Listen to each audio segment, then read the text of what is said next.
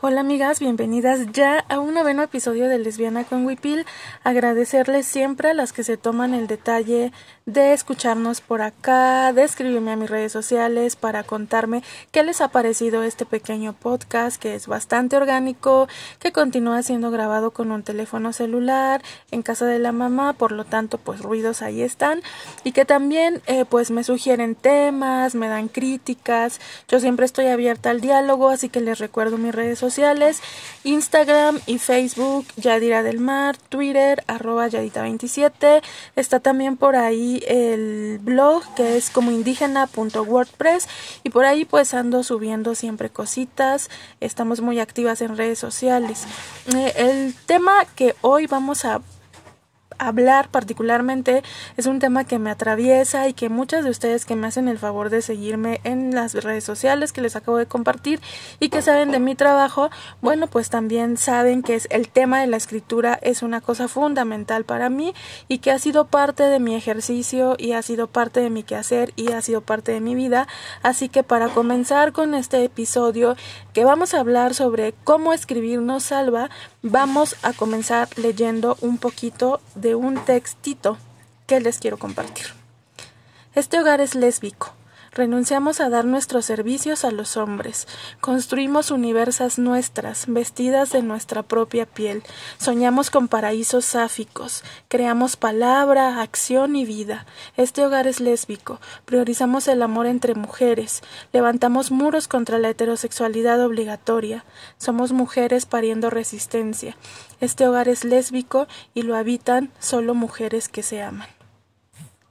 Y bueno, pues sin más, vamos a entrarle a la plática.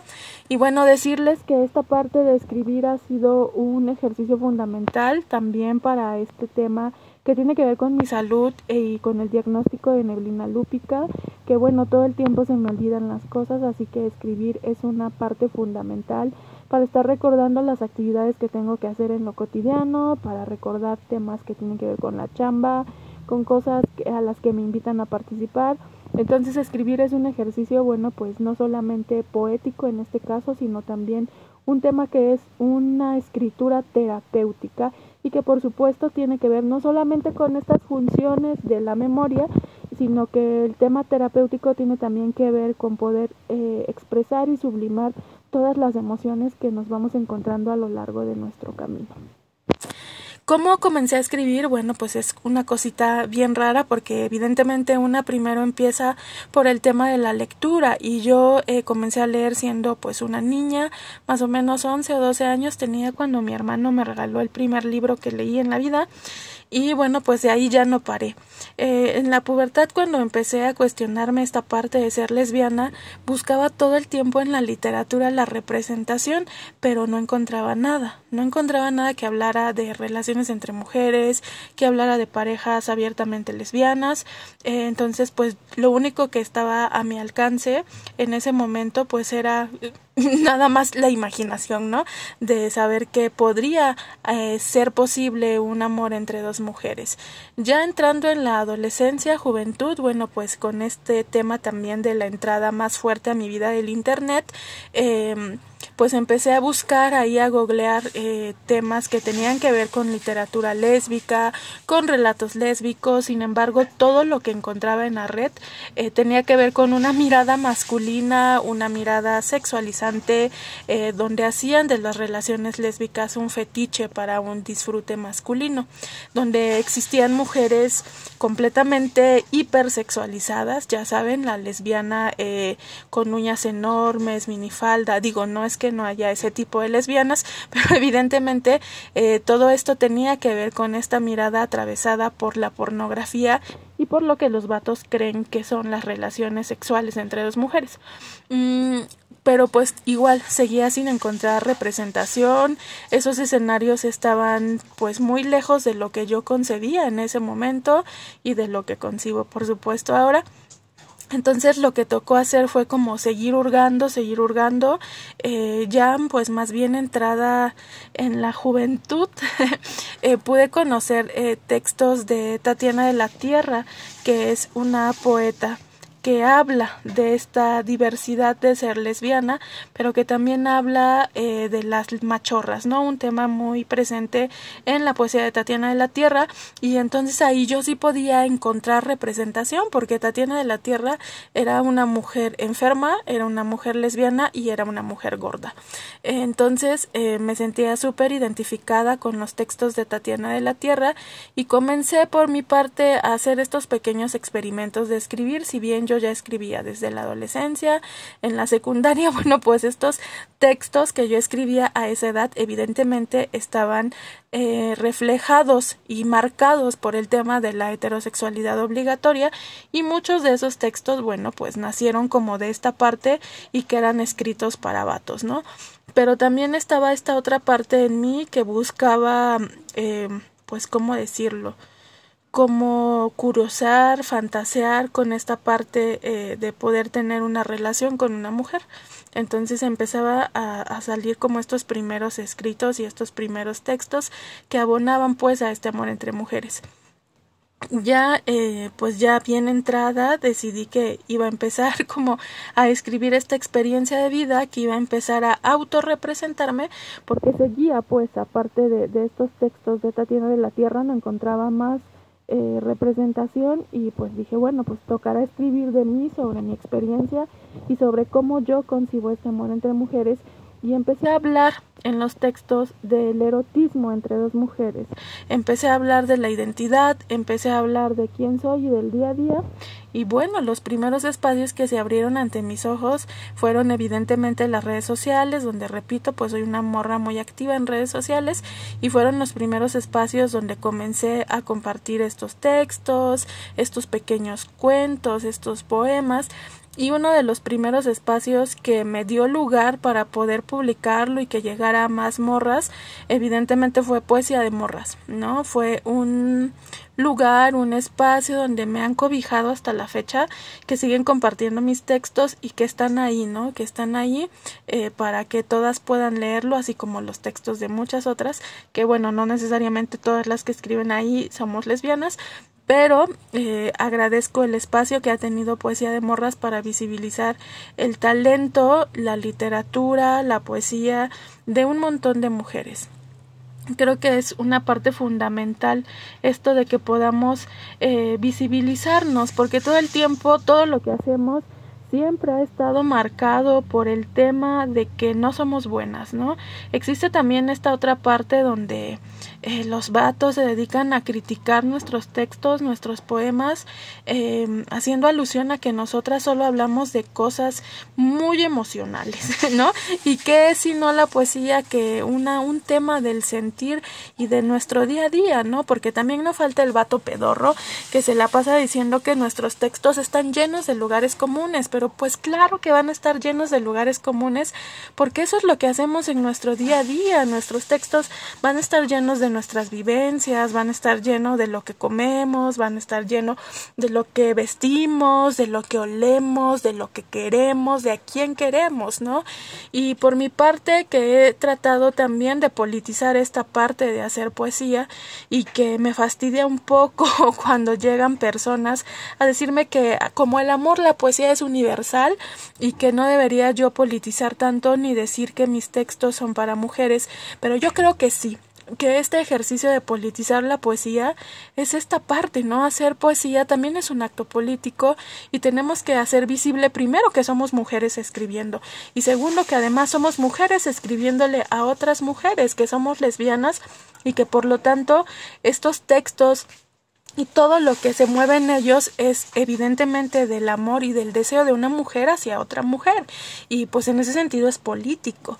Eh, entonces eh, creo que también ha habido eh, ocasiones en las que muchas morras eh, que yo agradezco neta profundamente que compartan mis escritos, pero que no los compartan con dedicatoria para los hombres, porque justo esa es una parte del quehacer político de visibilizar la poesía eh, lésbica, ¿no? Y que también existe eh, este espacio de poesía safística que es exclusivamente para morras lesbianas escribiendo poesía, ¿no? Y que también es un proyecto maravilloso, son preciosas, tienen una fuega tremenda, que justamente fuega es eh, como se, se titula su segundo fanzine que yo las invito a que visiten su página Poesía Safística, Poesía de Morras, que son páginas súper poderosas que están hablando todo el tiempo de este talento de mujeres, de mujeres lesbianas. Eh, entonces creo que esta parte de politizar es súper importante porque es nuevamente decirlo, hacer visible que nosotras también escribimos y que le escribimos a otra mujer y que a veces los textos que escribimos, eh, ya pasando a otro tema, eh, los textos que escribimos, la poesía, no siempre tiene que ser bonita ni tiene que ser eh, hablar de unicornios, de arcoíris y flores.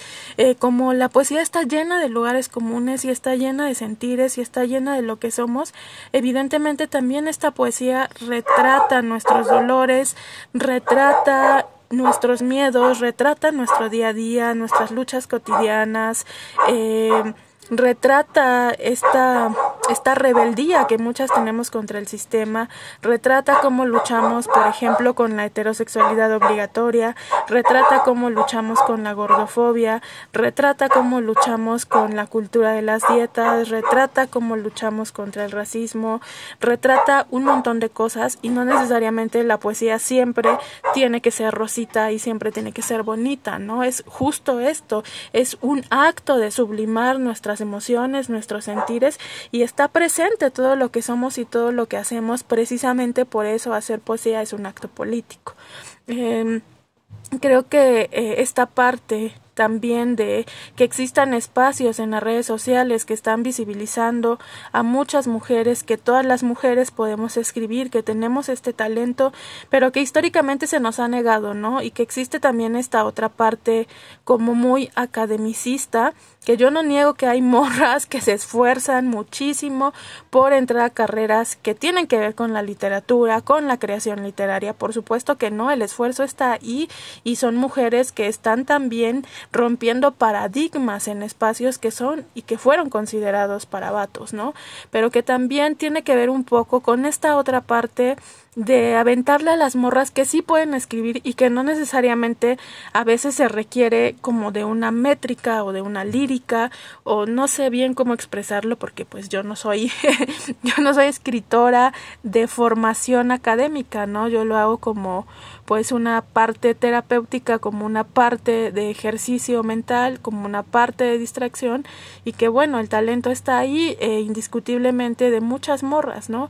Y que no necesariamente, repito, tiene que ver con esta parte académica, porque es un poco como en, en esta carta que escribe Ansaldúa a las escritoras tercermundistas, ¿no? Haciendo un poco esta comparación con eh, un cuarto propio de Virginia Woolf, que, que, hablaba como de tener este cuarto propio, este espacio propio donde sentarnos y ponernos a escribir. Sin embargo, en el mundo en, esta parte del tercer mundo, como lo dice Ansaldúa, pues no existen a veces estas condiciones para tener una habitación propia, un cuarto propio. Entonces lo que ella le dice a las escritoras tercermundistas, ¿sabes qué? No te esperes a tener un espacio propio, escribe mientras cocinas, escribe mientras limpias, escribe mientras estás en el baño, escribe, escribe, escribe todo el tiempo, porque ella sabe eh, la importancia de hacernos visibles, ella sabe la importancia de este ejercicio de escritura y ella sabe que muchas de nosotras eh, no podemos acceder a tener una habitación propia. Sin embargo, eso no debería no debería menguar nuestra posibilidad de nuestra posibilidad creativa de escribir todo el tiempo, ¿no? Entonces creo que es también sumamente importante que nosotras comencemos a romper estos paradigmas que nos han hecho pensar, que nos han hecho creer que no podemos hacerlo o que los poemas de los vatos siempre son superiores cuando a veces los vatos escriben puras mamadas, ¿no? O sea, la, la realidad es así. Creo que ayer o antier estaba ahí tonteando en Twitter y la verdad es que compartieron una imagen que es un screenshot de, de un Facebook de un vato donde pues hablaba, eh, no sé si, que hablaba más bien como de esta parte sexual y, y lo hacía poema, ¿no? O creía el vato que era poema, no sé, que hablaba como también de esta parte violenta, de te voy a golpear y, y lo vas a disfrutar y vas a quedar cansada. Y entonces estas cosas, eh, primero pienso así como, puta madre, o sea, ¿cómo desveo esto, no? O sea, ¿cómo, cómo quito eh, que ya vi esta pendejada, pero que además están ahí inundando las redes, los textos de los vatos y que siempre tienen que ver como con cuestiones muy sexuales, ¿no? Porque las morras, no es que las morras no hablemos de cuestiones sexuales, pero creo que hay una connotación súper diferente entre la cuestión de cómo lo abordan los vatos y cómo lo abordamos las mujeres. Y además que tienen, un, la verdad, tienen una pobre... Eh, expresión, una pobre literatura y a veces eh, nosotras nos quedamos con la idea de que las que tenemos una pobre expresión somos nosotras, cuando en realidad pues hemos visto escritos y poemas y textos y cuentos maravillosos salido de la pluma de muchas mujeres, ¿no? De la imaginación de muchas mujeres. Es por eso que también esta parte de de tomarlo como un ejercicio terapéutico, de escribir constantemente, porque son ejercicios que primero a mí me sirvieron muchísimo en etapas de depresión, en etapas de duelo, en etapas de ansiedad, porque una va ahí sublimando todo lo que lo que vamos sintiendo, las emociones cotidianas, lo que nos da miedo, o sea, es es impresionante eh, la cuestión terapéutica de verdad que nos regala la escritura. Así que yo las invito todo el tiempo, amigas, a que se den el tiempo de escribir, ¿no? De que puedan hacerlo, de que sean conscientes de que tienen la creatividad y que tienen la capacidad para poder lograrlo y no quedarnos nada más con lo que nos han dicho siempre, ¿no? Que los hombres son superiores en todo lo que hacen. Yo creo que no, que están ahí y que hay espacios como muy chingones para que ustedes se atrevan a compartir estos textos que tienen ahí, que lo tienen en la punta de, de la pluma, del lápiz o en las notas del celular o en de repente en un documento en la computadora, yo creo que podemos compartirlo y que se puede dar una gran potencia de mujeres escribiendo, ¿no? Entonces las invito siempre, siempre, siempre a que hagan estos ejercicios de escritura porque de verdad que en ellos se van a dar cuenta la capacidad tan fregona que tienen de hacerlo, ¿no? Entonces, eh, pues yo creo que para ir cerrando vamos a cerrar pues evidentemente con otro textito con otro textito más que tiene que ver eh, más allá de esto de escribir. De la machorra tengo tatuadas sus caricias en mi cadera, sus besos que recorren mi entrepierna. De la machorra tengo guardada su voz, su caminar fuerte, su cabello corto, desafiando la femineidad. A la machorra yo la llevo bajo mi enagua y bien bordada en el centro de mi huipil.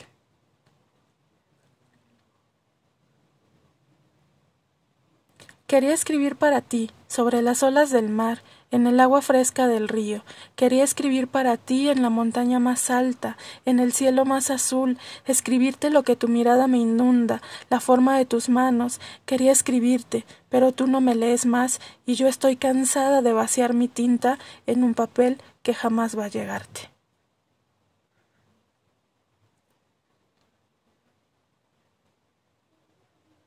Esta tarde lavé mi cabello con agua de romero. Reconocí en él la fuerza de mi madre, mujer cariñosa, valiente, protectora de las suyas. Reconocí en mis ojos la herencia de las mujeres nube y en mis labios gruesos su palabra de resistencia. Salí a secarme al sol llevando conmigo las largas hebras de cabello negro y entonces trencé para mí el fuego de todas las ancestras. Y bueno, amigas, con esto me despido nuevamente, agradecerles que se toman el tiempo para escucharnos por acá y hacerles la invitación constante a que sigan escribiendo, a que se atrevan a compartir sus textos, a que se atrevan a ver la potencia creativa que tienen las mujeres, que tenemos las mujeres y que es necesario seguir escribiendo y hagamos caso a esta invitación de Ansaldúa, escribamos siempre donde podamos. Eh, y creo que es importante hacernos visibles y saber que la poesía eh, es un acto político. Muchas gracias amigas. Esto fue Lesbiana con Wipil. Nos escuchamos en un siguiente capítulo.